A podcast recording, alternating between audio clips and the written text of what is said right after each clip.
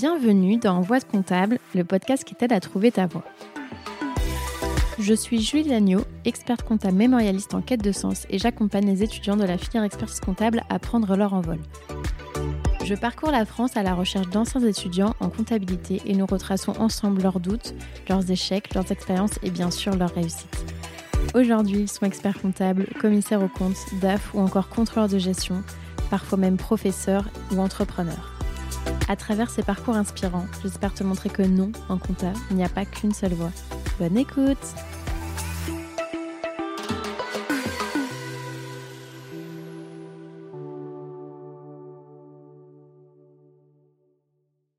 Ce podcast est rendu possible grâce au label Copilote. Le label Copilote, qu'est-ce que c'est? C'est une alliance de cabinets indépendants qui les accompagne dans leur développement RH, marketing, digital, commercial, bref, tout ce dont un cabinet entreprise a besoin.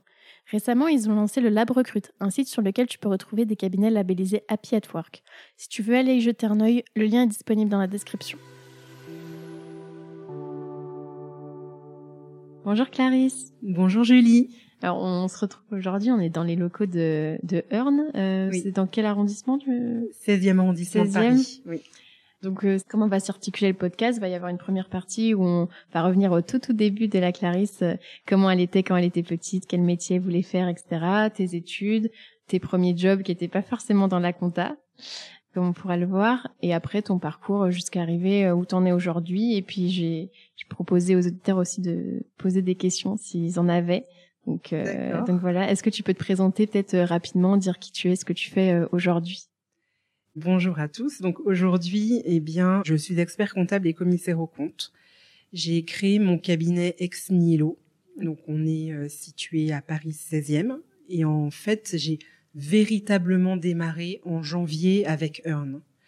Je m'étais installée en automne 2021 mais c'était vraiment le tout début. Je voilà, j'avais des compétences spécifiques, une idée de ce que je voulais faire, mais euh, la rencontre voilà que j'ai eue en décembre avec Guillaume et Alexis a quand même changé pas mal de choses et a, vachement accéléré en fait euh, le démarrage. Du coup, tu es quand même euh, indépendante ou enfin oui. comment ça se passe au niveau de la structure? Enfin, ils ont racheté ton cabinet ou comment c'est? Non, en fait, Earn, c'est un réseau, donc c'est-à-dire que on a des cabinets qui sont indépendants, donc on gère comme on veut.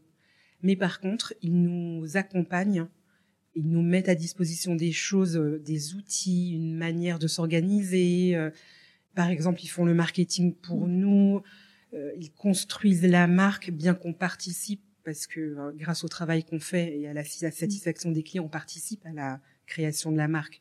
Mais en fait, il y a tout un travail qui est fait au niveau de la marque Earn pour que nous, on, gagne du temps, en fait.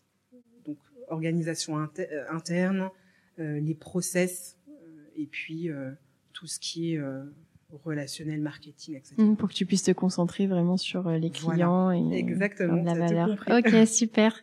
alors, pour commencer, est-ce que tu peux nous dire, Clarisse, où est-ce que tu es née alors?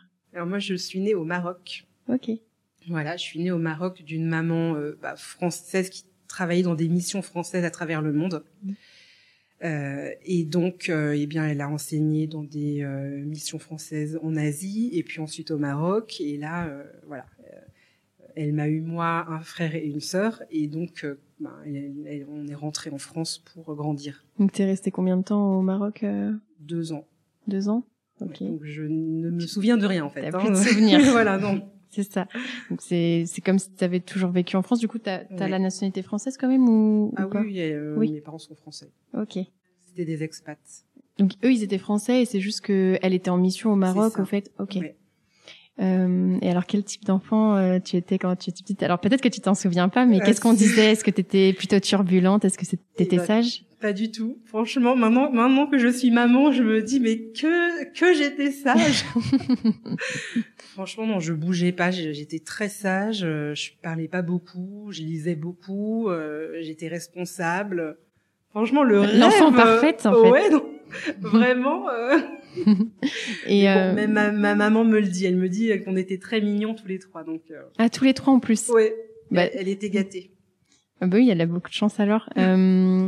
et euh, à l'école, comment comment t'étais? T'étais plutôt euh, team premier de la classe parce que justement t'étais très studieuse et très euh, peut-être un peu plus timide ou t'étais euh... Non, bah, en fait j'étais première de la classe, mais par obligation, parce mmh. que si tu veux, dans ma famille, euh, t'es obligé d'exceller. Euh, ma mère était la seule avec un métier, disons, qui euh, n'est pas vraiment valorisé socialement quand tu es professeur des écoles. Euh, voilà, mais tous ses frères et mmh. sœurs sont chirurgiens, avocats en Californie, euh, experts comptables. Alors que pourtant, euh, professeur, c'est aussi un métier qui est valorisant humainement parlant, mais je, au niveau du, du, salaire et de la reconnaissance sociale, c'est vrai que c'est pas exactement pas le mieux.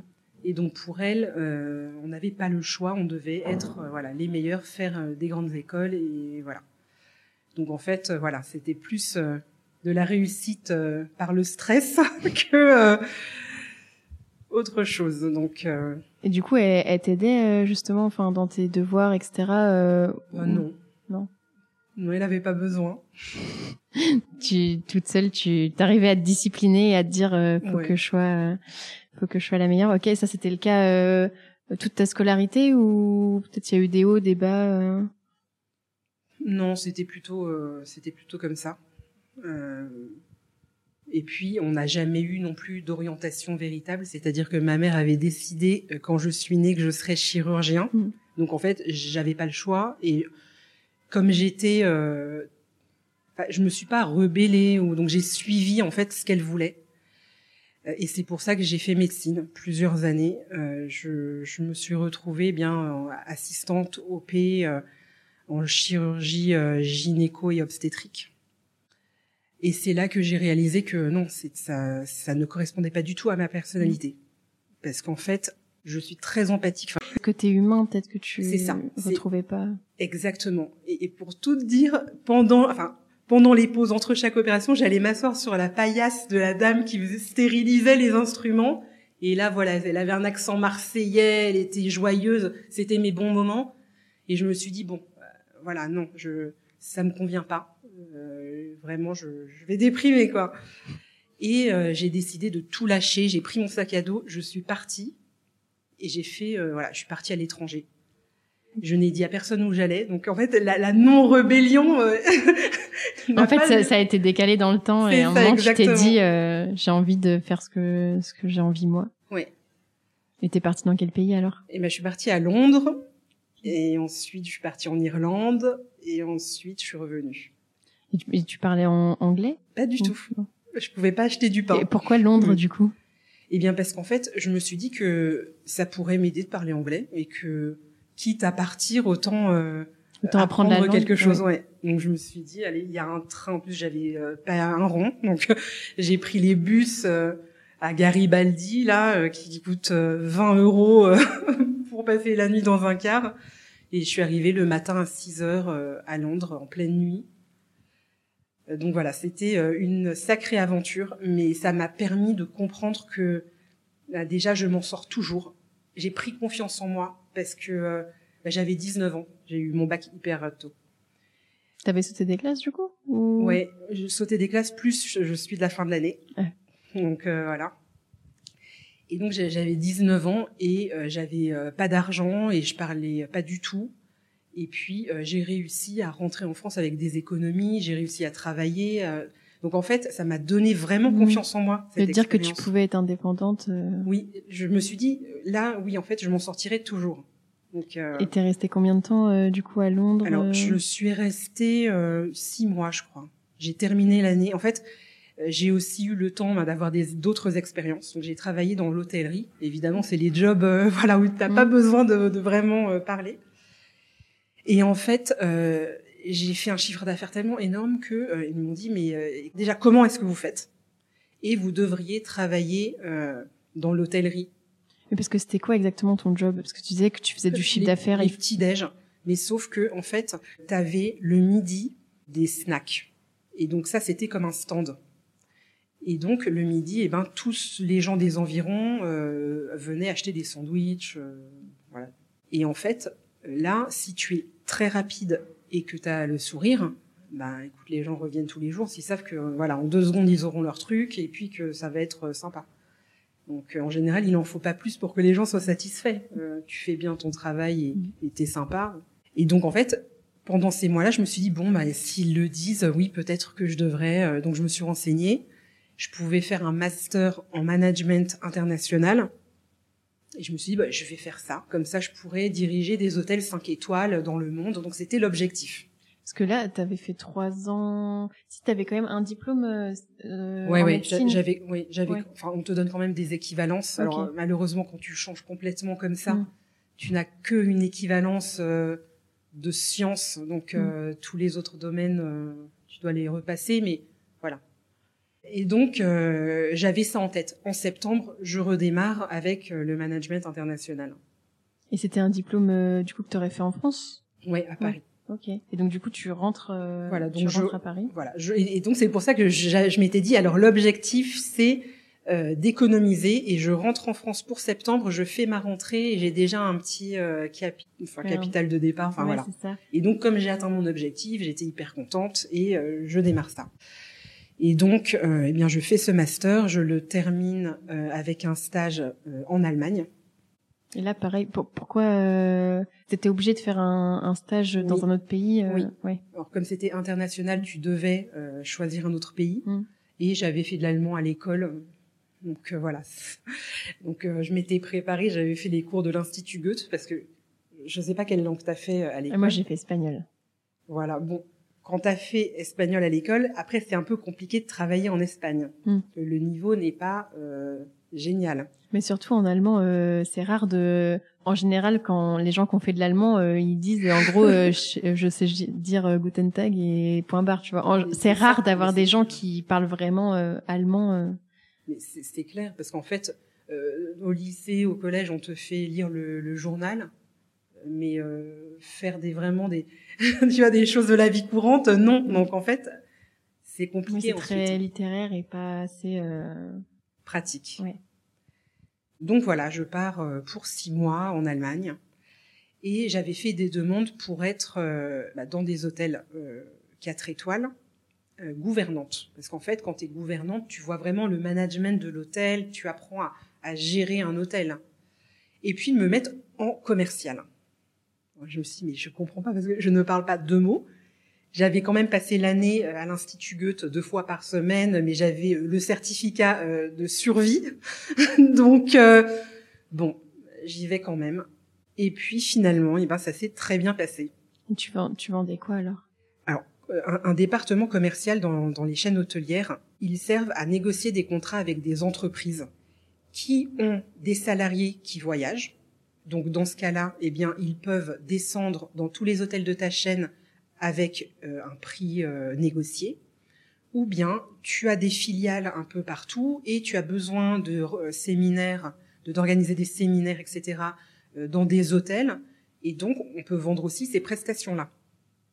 Donc, tu dois négocier avec des entreprises des, des contrats cadres. Mmh.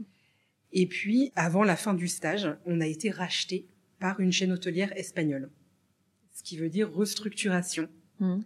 Et donc ma chef a été promue responsable régionale et on m'a proposé son poste de responsable local. Et donc je devrais gérer toutes les entreprises euh, de la ville.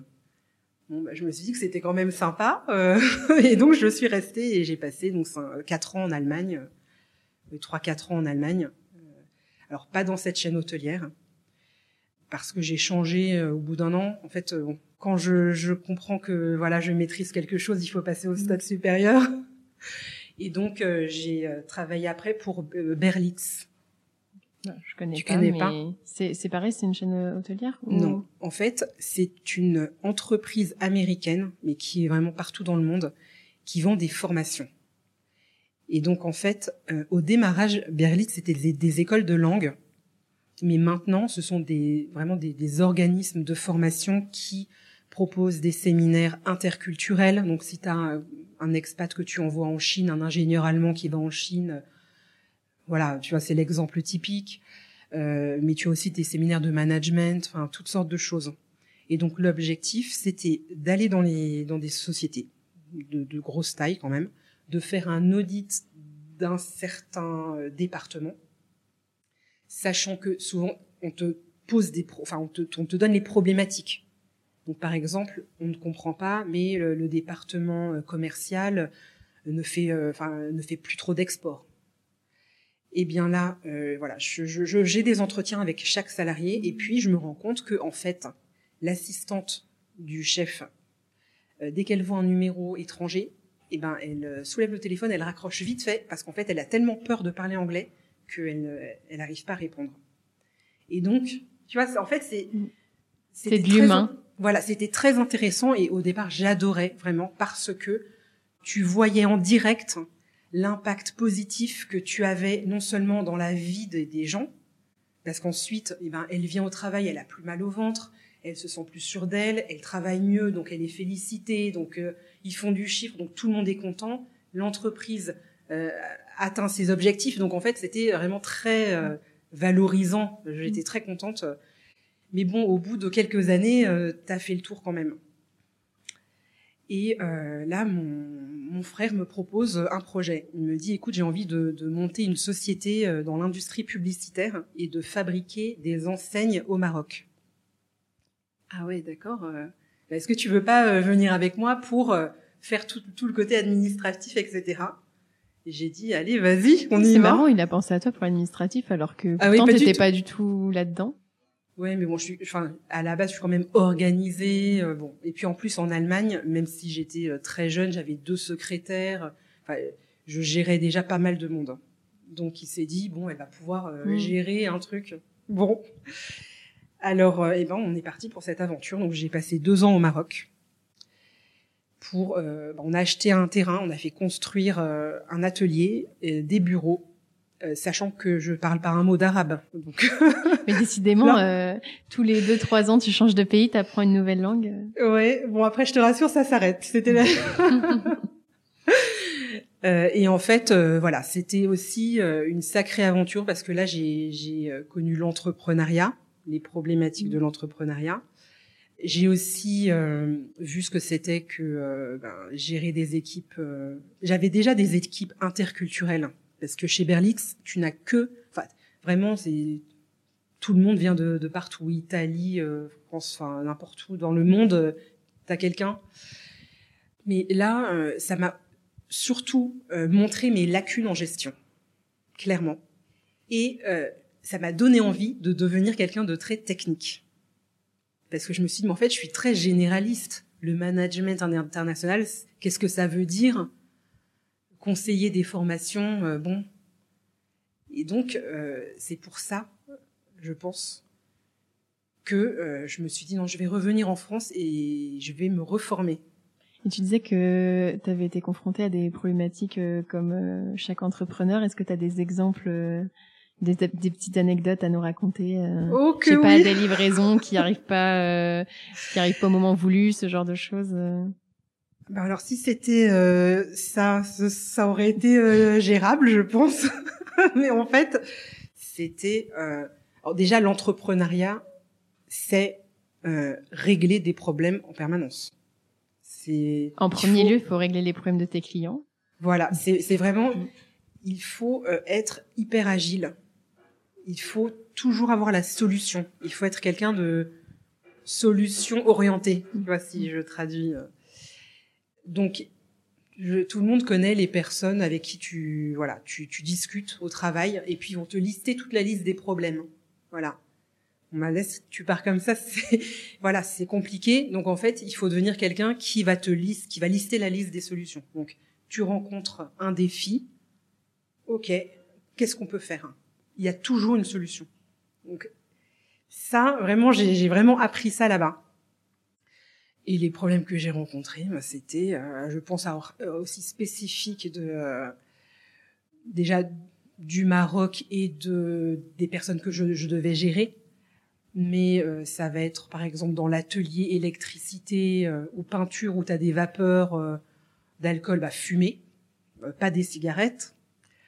Ne en plus, il y a peut-être des risques. Bah, tout peut, tout peut péter. Hein, donc aucune conscience des risques, euh, mais pour soi-même. Refuser de s'attacher et de mettre les casques euh, pour monter en haut des immeubles et y aller en tongs. Euh, avoir la police qui vient sur le chantier pour tout arrêter, euh, pour avoir des compensations, enfin voilà, et tout ça, je devais le gérer en plus sans Mmh. parler un mot. Le client qui, euh, qui essaie de retarder euh, la fin du contrat pour, euh, pour justement avoir des indemnités après C'est ça que tu voulais dire? Non, non. euh, en fait, là-bas, quand tu fais un chantier, la police voit qu'il se passe quelque chose, ils vont venir et ils vont dire non, ben vous arrêtez tout. Et t'as le droit de reprendre si tu leur donnes un bac chiche, quoi. Ah ouais, Voilà. ok. C'est particulier comme... euh, Oui, bah ça a peut-être changé, hein. ce- voilà. Mm. Mais en tout cas, quand j'y étais, c'était des trucs comme ça. euh, bon. Euh, ou alors, euh, enfin voilà, non, mais c'était voilà en permanence des, des- des choses. En fait, euh, on n'imagine même pas euh, les problématiques, quoi. Donc euh, bon, Euh, je suis revenue en France. Et ça t'a donné envie d'être entrepreneur quand même? Ça t'a plu? Ou est-ce que tu t'es dit c'est pas fait pour moi Ah si, non, ça m'a plu. Ça m'a plu parce que c'est vraiment l'aventure. Tu crées quelque chose, donc euh, tu construis quelque chose, tu, tu le vois, euh, tu, tu le vois s'épanouir ton projet, donc c'est c'est génial. Non, ça m'a donné la- la- le goût de l'entrepreneuriat. Mm. Au contraire. hein. Ouais. Et donc là, tu rentres en France alors pour faire des études techniques Ouais. Et donc, au départ, j'ai refait, alors, puisqu'en plus, avec, t'as, t'as vu, j'avais des diplômes qui n'étaient euh, Mm. pas de finance. Enfin, le management, c'est pas du tout de la finance. T'as, t'as très peu de droits. euh. Donc, j'ai refait une licence. alors que t'étais dispensé et que tu pouvais... euh, Euh, alors, j'avais des équivalences, mais j'ai refait une, li- une licence euh, de gestion à, à Paris Dauphine. Mais t'a- t'avais quel âge à ce moment-là Là, j'avais 28 ans. Et donc, euh, eh bien, effectivement, il fallait quand même que je gagne de l'argent. Mm. Bon, j'ai eu cette licence, j'ai connu, c'est là que en fait que je me suis rendu compte que, enfin, que j'ai connu le métier d'expert comptable et que j'ai compris que c'était exactement ce qui me convenait. Parce que quoi? Parce que t'as fait des stages ou comment t'as Non, découvert en le j'ai- métier? bah, J'ai fait des recherches parce que je me disais, ok, avec un, avec ce Mm. diplôme-là, qu'est-ce que je vais faire?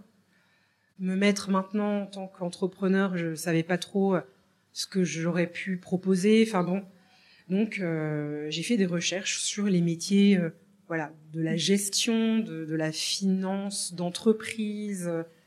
Euh, voilà, donc euh, surtout que voilà toutes les matières analyse financière, etc. J'avais adoré, donc je m'étais dit ok ça, ça peut être quelque chose, il faut creuser. Et donc j'ai connu ce métier-là, j'ai euh, voilà approfondi et je me suis rendu compte que ça euh, regroupait exactement toutes mes appétences et mes qualités. Donc en fait, euh, je me suis dit bon allez c'est parfait, je me lance. Et tu penses à quoi, par exemple Qu'est-ce qui t'avait... euh, Tu te rappelles ou pas s'il y avait des mots clés où tu t'es dit euh, ça me correspond? Pas vraiment, mais le fait déjà d'avoir une, une grande technicité. Donc euh, c'était la filière d'excellence dans les professions du chiffre et du droit. Donc je me disais ah oui chiffre et droit, mais c'est ça. C'est moi je voilà je suis multitask. Je suis pas chiffre et je suis pas lettre. Je suis tout. euh, Enfin j'aime bien tout. Je suis Clarisse, quoi.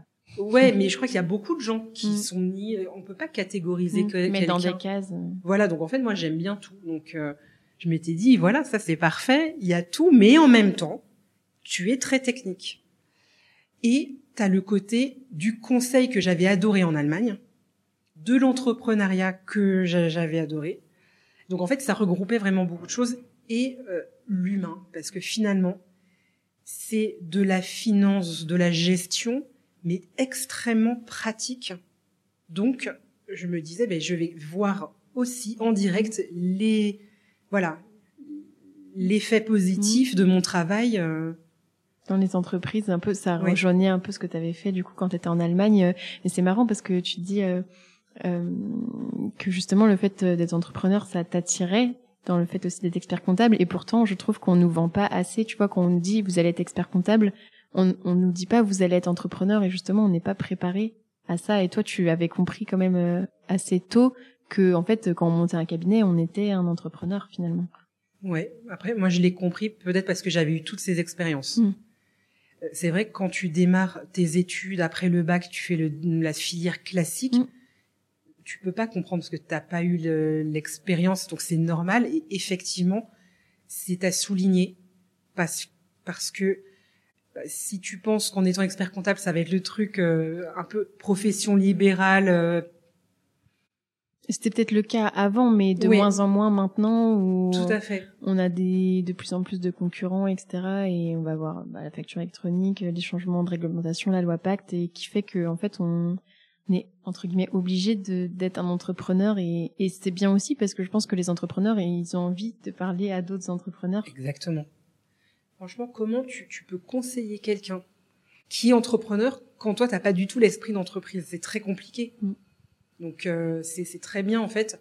Ce serait, euh, enfin, il faut attirer des, des, des, personnes qui ont cet esprit-là parce que justement ils seront encore meilleurs dans leurs conseils. Mm. Et quand tu avais fait ta licence, alors tu avais un stage à faire ou non? Alors non, j'ai euh, donc j'ai fait mes équipes, j'ai regardé les équivalents que ce que j'avais avec le DCG, euh, bon, et j'ai fait mon DCG, mais euh, enfin, voilà, il fallait que je travaille, donc en fait je travaillais chez Renault euh, au Plessis-Robinson et j'étais, euh, je faisais de la gestion de projet euh, dans le département des partenariats et du déploiement international. Donc j'étais gestionnaire de projet trilingue. Et donc j'accompagnais euh, Daimler Chrysler, euh, General Motors et sur la fin Nissan. donc qu'est-ce qu'on fait là? Eh ben c'est très très en amont de la vente d'un produit. L'équipe marketing va faire une étude. Il va nous dire, ok, il faudrait euh, un véhicule utilitaire sur le marché russe ou indien ou n'importe où euh, à telle date. Voilà. Alors nous, on va voir, ok, quels partenaires on a, dans quelles usines, euh, quelles pièces on peut faire, euh, où, enfin tu vois, et on va essayer, eh bien, de de répondre à cette demande du marché de la manière la plus efficace possible. Et après, bah, je fais mon DSCG en alternance. Ok. Et c'était une option pour toi ou pas le master CCA ou autre? Non, tu t'es dit. Ah, euh, je, mon objectif c'est le deck. Oui. Je prends le, le plus rapide. Ouais, ouais. Ouais. Ouais. J'avais pas envie de repasser en plus deux yeux. je me suis dit, je, je fais euh, voilà. Ouais. Et l'alternance, du coup, c'était bah, c'était logique pour toi parce que tu forcément tu voulais avoir un revenu. Ben alors, euh, franchement, c'était même pas ça ma motivation. C'était, il me fallait de l'expérience parce que là, euh, j'avais zéro expérience en cabinet. T'avais fait tout sauf de la compta. Ouais, voilà, c'est ça. Donc en fait, euh, non. euh, Puis euh, là, j'avançais en âge, donc euh, tu recommences tout à zéro. T'as la trentaine, tu reprends un bac plus 8 à 30 et quelques années. Euh, il faut de l'expérience, quoi. Donc, euh, donc c'était ma motivation principale. Hein. Et c'était facile de trouver un cabinet euh, parce que Non. quand enfin, t'étais pas t'étais pas âgé mais comparé à d'autres personnes, Ah oui. tu vois, je me dis qu'il peut y avoir une discrimination de se dire euh, bah même au niveau du salaire, c'est pas forcément le même. Ah oui, non, mais c'était, ça n'allait pas du tout. Honnêtement, à chaque fois que j'avais un entretien, on me disait que j'étais atypique. Et alors là, c'est un mot que je ne peux plus entendre parce que c'était forcément négatif. Mm. Donc quand tu es atypique, c'est forcément que ça ne va pas et que on ne va pas te prendre et que ça va pas aller avec le cabinet, etc. Mm. Alors Euh, qu'en fait, tu avais plein de choses à apporter. Justement, avec toutes tes expériences, tu parlais plusieurs langues et tu connaissais bien comment ça fonctionnait une entreprise. Enfin, tu vois, je trouve ça ouais. dingue, mais t'es pas la seule. euh, Tu sais, Ouais. quand tu fais des reconversions et on veut pas prendre ces profils-là parce qu'on se dit euh, non, je veux des jeunes qui sortent de l'école euh, qui font de la compta, alors que t'avais tellement plus à donner que juste de la compta au final. Enfin, moi, je comprends pas cette façon de penser, mais Oui, je suis d'accord avec toi. Donc en tout cas, non, ça a été très très compliqué de trouver un cabinet, un premier en tout cas. Euh, mais bon, j'ai trouvé. Hein, on, on- trouve toujours euh, quand on veut euh, trouver. Donc euh, Mm. voilà. tu restes les deux ans là-bas ou comment ça se passe?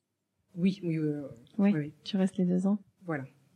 Je reste, je reste tout le temps du DSCG. Et ensuite, eh ben, j'enchaîne avec le DEC. Et je crois que tu as eu un, un petit événement entre temps pendant le DSCG, non? C'est ce que tu me disais. Oui, oui, oui. Comme je te disais, en fait, je passe les examens euh, du DSCG en octobre-novembre, et puis je, voilà, je suis très fatiguée, donc je me demande ce qui se passe, et en fait, eh ben, j'attends un heureux événement. Mhm. Et donc, euh, eh bien, comme je devais commencer mon deck en janvier et que le congé mat était prévu pour avril, forcément, je les appelle pour leur dire que euh, je viens, enfin, s'ils le souhaitent, euh, je viens en janvier, mais ce sera pour quatre mois. Et donc, ils m'ont dit, bah, rappelez-nous l'année prochaine. C'est ça. Et du coup, qu'est-ce que tu as fait alors pendant Et ben, écoute, Pendant je me suis dit, bon, je vais pas perdre un an. Donc, je vais lancer euh, un business. Donc j'ai créé une société d'e-commerce et je vendais. Euh, et ben tu vois, je me suis mise dans le bain tout de suite. Je vendais des jouets, des sacs à langer, des poussettes sur eBay, euh, sur euh, pardon Amazon, Cdiscount, enfin ce Mm. genre de plateforme sur des euh, marketplaces. Donc c'était de l'achat-revente. euh, Exactement. Et là, eh ben, si tu veux, enfin, ça a marché tellement bien, encore une fois, que j'ai appris tous les problèmes que tu as euh, quand tu es en pleine croissance et que en fait, euh, ça peut euh, Mhm. cracher euh, très vite. Et si tu peux nous donner des exemples euh, Et ben, c'est qu'en fait, le problème quand tu as plein de commandes, c'est que tu dois avancer plein d'argent. Le BFR. que- voilà, mais que les marketplaces, elles, elles te payent le mois prochain au 15, et puis finalement, ah non, euh, euh, telle euh, opération n'a pas été confirmée euh, par le client, et puis il y a toujours des problèmes, et donc tu n'es jamais payé euh, à 30, 60 jours ou autre, et alors là, la gestion de trésorerie, c'est costaud. Et honnêtement, euh, là, j'ai fait, j'ai fait des bêtises, hein, évidemment. Donc euh, maintenant, euh, ce sont des choses que mes clients ne referont pas. Et euh, qu'est- qu'est-ce qui qu'est-ce qui expliquait justement que ça marchait aussi bien? Enfin, tu faisais beaucoup de pubs ou? Non, Non? je pense que c'était le volume. En fait, quand tu mets euh, des, des milliers d'articles. euh, Ah oui. Mais du coup, comment tu fais? Tu, tu Ah oui, crées euh, les fiches produits euh, à la main, une non, à non, une non, ou- j'ai tout programmé. euh, Ah. Non, non, non, non, c'est tout était euh, programmé, automatique, etc. Ah, je savais pas qu'on pouvait créer des fiches euh, Ouais. produits. euh, C'est quoi C'est un logiciel qui permet de faire ça? Enfin, c'est directement sur. Amazon C'est Non, comment? tu peux tout faire sur Excel avec des macros. Hmm, Mais c'est du Excel euh, advanced. Ok. Et en fait, tu peux aller récupérer des photos, des infos sur Internet, tout ce qui est open source. Ça, te- ça les aspire dans ton fichier Excel et ensuite tu importes ça dans les dans les marketplaces. Donc euh, ça va. Tu les as pas toutes euh, toutes à la main. Et alors, euh, tu fais Ouais. ça euh, pendant un an? Oui, exactement. Et, Donc, et euh, ça remet pas en cause euh, ton. Tu vois, t'aurais pu te dire, oh bah ça marche. du coup, je vais pas Ouais. être expert comptable. bah alors, vois. honnêtement, oui, ça marchait, sauf qu'en fait, vu que j'ai hyper mal géré ma trésor, euh, je me suis retrouvée. En plus, j'ai, enfin, non, mais si tu veux, à la fin, je me suis retrouvée avec plein d'ursaf et tout à payer. euh, donc là, j'ai voilà, j'ai bien compris euh, comment ça marche. Mais tu vois, ça encore, encore une fois, quand tu ne fais pas ça, mais tu, tu, enfin, tu te mets pas à la place du Mm. client. C'est, on apprend énormément quoi en se mettant à la place du Et tu client. crois qu'on devrait être euh, limite, euh, enfin obligé, j'aime pas ce mot-là, mais euh, qu'on devrait vraiment euh, créer un ou au moins un petit business, un truc pour euh, mieux comprendre, tu vois, le les besoins du client, même s'il faut, faut pas forcer les gens non plus, tu vois, si t'as pas si t'as pas envie Ouais. d'entreprendre, mais je pense que c'est, enfin, ce que ça Ouais. t'apporte. Ouais. Franchement, moi, tu vois, je vois euh, actuellement, je travaille énormément avec des développeurs, par exemple. Mais eux, enfin, le nombre de, de, de clients qui sont euh, étudiants, mais en fait, euh, qui ne finissent même pas l'école, enfin, parce qu'en fait, ils ont cet esprit d'entreprise et de faire. Et moi, je, franchement, j'encouragerais vraiment. Et d'ailleurs, euh, mes, mes collègues, je les encourage, euh, voilà, à faire des choses.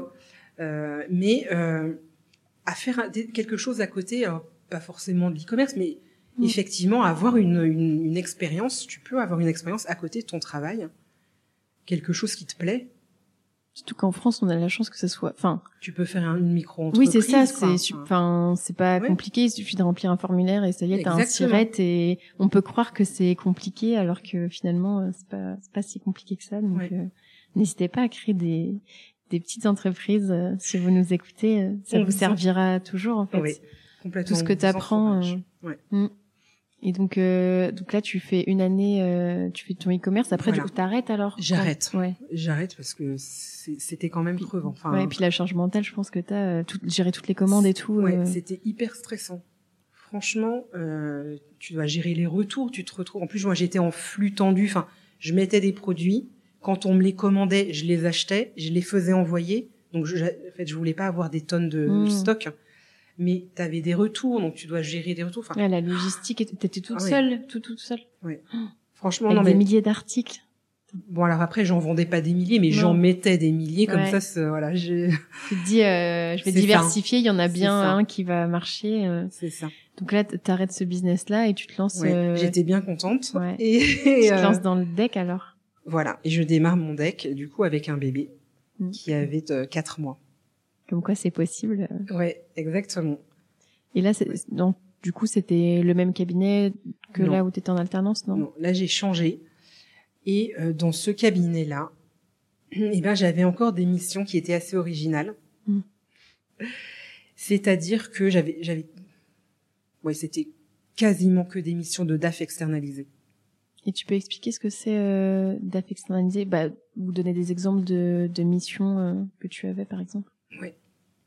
Alors en fait, euh, j'étais euh, une journée euh, par semaine chez un client.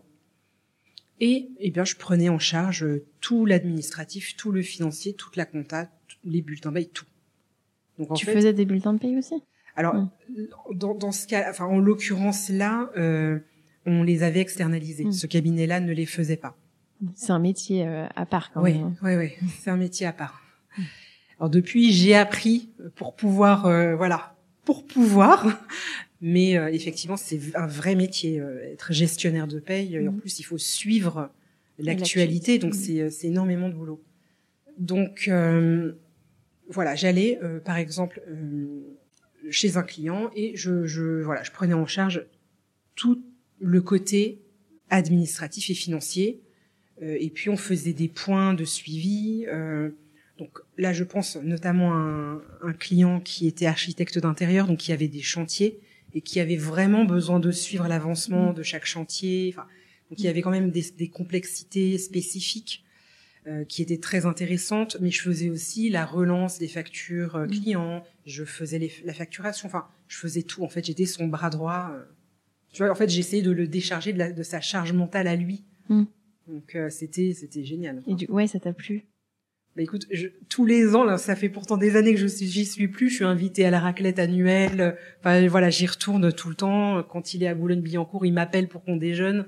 Ça crée des liens parce que bon. Euh, Et tu faisais que du DAF écranisé ou? J'avais une mission qui était aussi très particulière euh, à mi-temps dans une association qui, euh, pour la première fois, recevait des fonds euh, de l'Union européenne. Et en fait, ma mission, eh ben, c'était de mettre en place un système de tracking de ces fonds, de ces flux financiers sur chaque projet, sur tous les continents, avec tous les prestataires sur place, et bah, de faire le rapport euh, à Bruxelles euh, sur euh, ben, ce qu'on a fait des subventions. Donc c'était super intéressant aussi comme comme travail. Ah oui, c'est ultra spécifique. Du coup, tu faisais pas euh, comme euh, nous on peut faire quand on débute entre guillemets. Euh, ouais. Je vais parler pour tout le monde, mais de la saisie des TVA, des, des bilans, tu t'en, ou t'en faisais un petit peu, mais pas trop. Bah alors comme je réclamais parce que je me disais attends je peux pas avoir mon deck sans sans mm. avoir fait donc bon après je faisais des dossiers d'urgence depuis un moment déjà mais c'est pas voilà donc et là, effectivement, quand j'étais chez l'architecte, oui, je, je faisais déjà ce, ce régulier, donc ça me rassurait. Je mm. me disais bon, j'aurais fait quelque chose un peu de plus traditionnel. Et comment tu gérais justement le fait, euh, tu venais quand même d'être maman et ton job, euh, on en parlait un peu tout à l'heure. Euh, tu sais, c'est des questions qu'on se pose. Euh, bon, normalement qu'on ne devrait pas se poser, mais qui se posent quand même de se dire est-ce que est-ce que c'est possible d'avoir un, un job, de passer le deck et d'être maman en même temps? Si tu peux un peu faire un retour d'expérience. Alors la réponse c'est oui. Oui, tu peux faire tout ce que tu veux euh, et tu peux atteindre tous tes objectifs. Et euh, bah moi j'ai eu mon deck en quatre ans euh, et j'ai eu trois enfants. Donc euh, j'avais j'en avais déjà un de fait au démarrage, voilà. Mais donc la réponse c'est oui, c'est possible et puis voilà. Je... Alors après oui les problématiques eh bien on en rencontre. Comme je te l'ai confié tout à l'heure, surtout quand c'est ton premier enfant, tu tu sais pas trop ce qui t'attend. Donc euh, moi j'avais bien insisté en disant que je voulais vraiment faire 35 heures. Que euh, ben, en contrepartie, euh, j'acceptais un salaire au lance-pierre, mais que voilà pour moi ça n'avait pas de prix. Je voulais vraiment pouvoir m'occuper de mon enfant. Et aujourd'hui encore, je m'occupe énormément d'eux. Et pourtant, je viens de lancer mon activité. je suis en plein boom de croissance et je m'occupe de mes enfants euh, voilà, je vais les chercher à 4 heures euh, deux fois par semaine. Je euh, voilà, je les emmène faire leurs activités. Euh, je les emmène à 9 heures le matin. je m'occupe énormément d'eux. Donc c'est tout à fait possible. C'est possible, mais c'est pas forcément simple en tout cas. Ça. Non, c'est pas du tout simple. Euh, alors après, quand on est encore salarié, donc pendant le DEC, pour répondre à ta question, en fait, ça a été très compliqué parce que euh, ben, ça s'est pas du tout passé comme ça. C'est-à-dire que j'ai été obligée d'aller chez des clients hyper loin en faisant des horaires euh, voilà jusqu'à 20h30 et revenir donc arriver chez moi à 22h euh, en allaitant. Donc euh, voilà pour celles qui ont des enfants ou qui s'intéressent au sujet c'est une douleur innommable quoi. C'est voilà tout ça n'est pas du n'était pas du tout pris en compte etc donc après ben moi je ne ferai jamais ça je sais qu'il y a des environnements où on y fait attention, mais c'est pas forcément le cas. Et dans ce cas-là, eh ben, il faut partir et trouver autre chose. Il faut venir chez Earn alors. voilà, il faut venir chez Earn. non, mais c'est important de dire que oui, c'est possible, mais c'est pas simple et il y a des cabinets dans lesquels ça le fait pas et auquel cas euh, c'est possible de changer. C'est ça. En fait, il y a forcément des cabinets qui sont plus dans l'écoute, euh, la bienveillance, etc. Donc euh, voilà, allons-y donc voilà, j'ai changé et en fait, euh, bah, je suis retournée dans le cabinet où j'avais fait mon DSCG. Voilà. Et là, euh, pareil, tu avais encore des missions euh, eh ben, exceptionnelles ou non? T'as enfin, enfin, t'as fait des bilans, t'as découvert ce que c'était la passion. Ah non, mais j'en avais déjà fait, mais euh, ouais. Alors non, non. Je, malheureusement, je vais te décevoir. Il y avait encore rien de traditionnel. En fait, ils m'ont pris parce que ils avaient racheté une clientèle dans un cabinet dans une autre ville et ils m'ont dit, écoute, bah ouais, super, bah reviens comme ça, tu vas reprendre la clientèle. Donc nous, on était à Paris et on a repris une clientèle qui était très loin. Donc en fait, euh, l'avantage, c'est que là, j'étais en la plupart du temps en télétravail. Et une fois par semaine, j'allais, je prenais le train à 5 heures. Enfin voilà, j'avais une grosse journée, mais le reste du temps, j'étais euh, chez moi. Et donc euh, voilà, j'ai fait la reprise de, tout le, cabinet qui était dans le ville. Hop hop hop, tu croyais quand même pas qu'on allait s'arrêter là. Il semble que notre invité était un tout petit peu bavard. Alors si tu veux connaître la suite de ses aventures, il faudra patienter jusqu'à la semaine prochaine. En attendant, tu peux m'aider à faire connaître le podcast en choisissant parmi ces trois options. Le plus rapide d'abord, c'est de me donner 5 étoiles sur ton appli de podcast préféré. Le second, c'est de m'écrire un gentil commentaire pour m'encourager et faire plaisir à l'algorithme. Et bien sûr, tu peux aussi en parler autour de toi. Mais bon, le top du top, ce serait quand même de faire les trois. Pour découvrir le prochain épisode, je te donne rendez-vous dimanche prochain à 10h.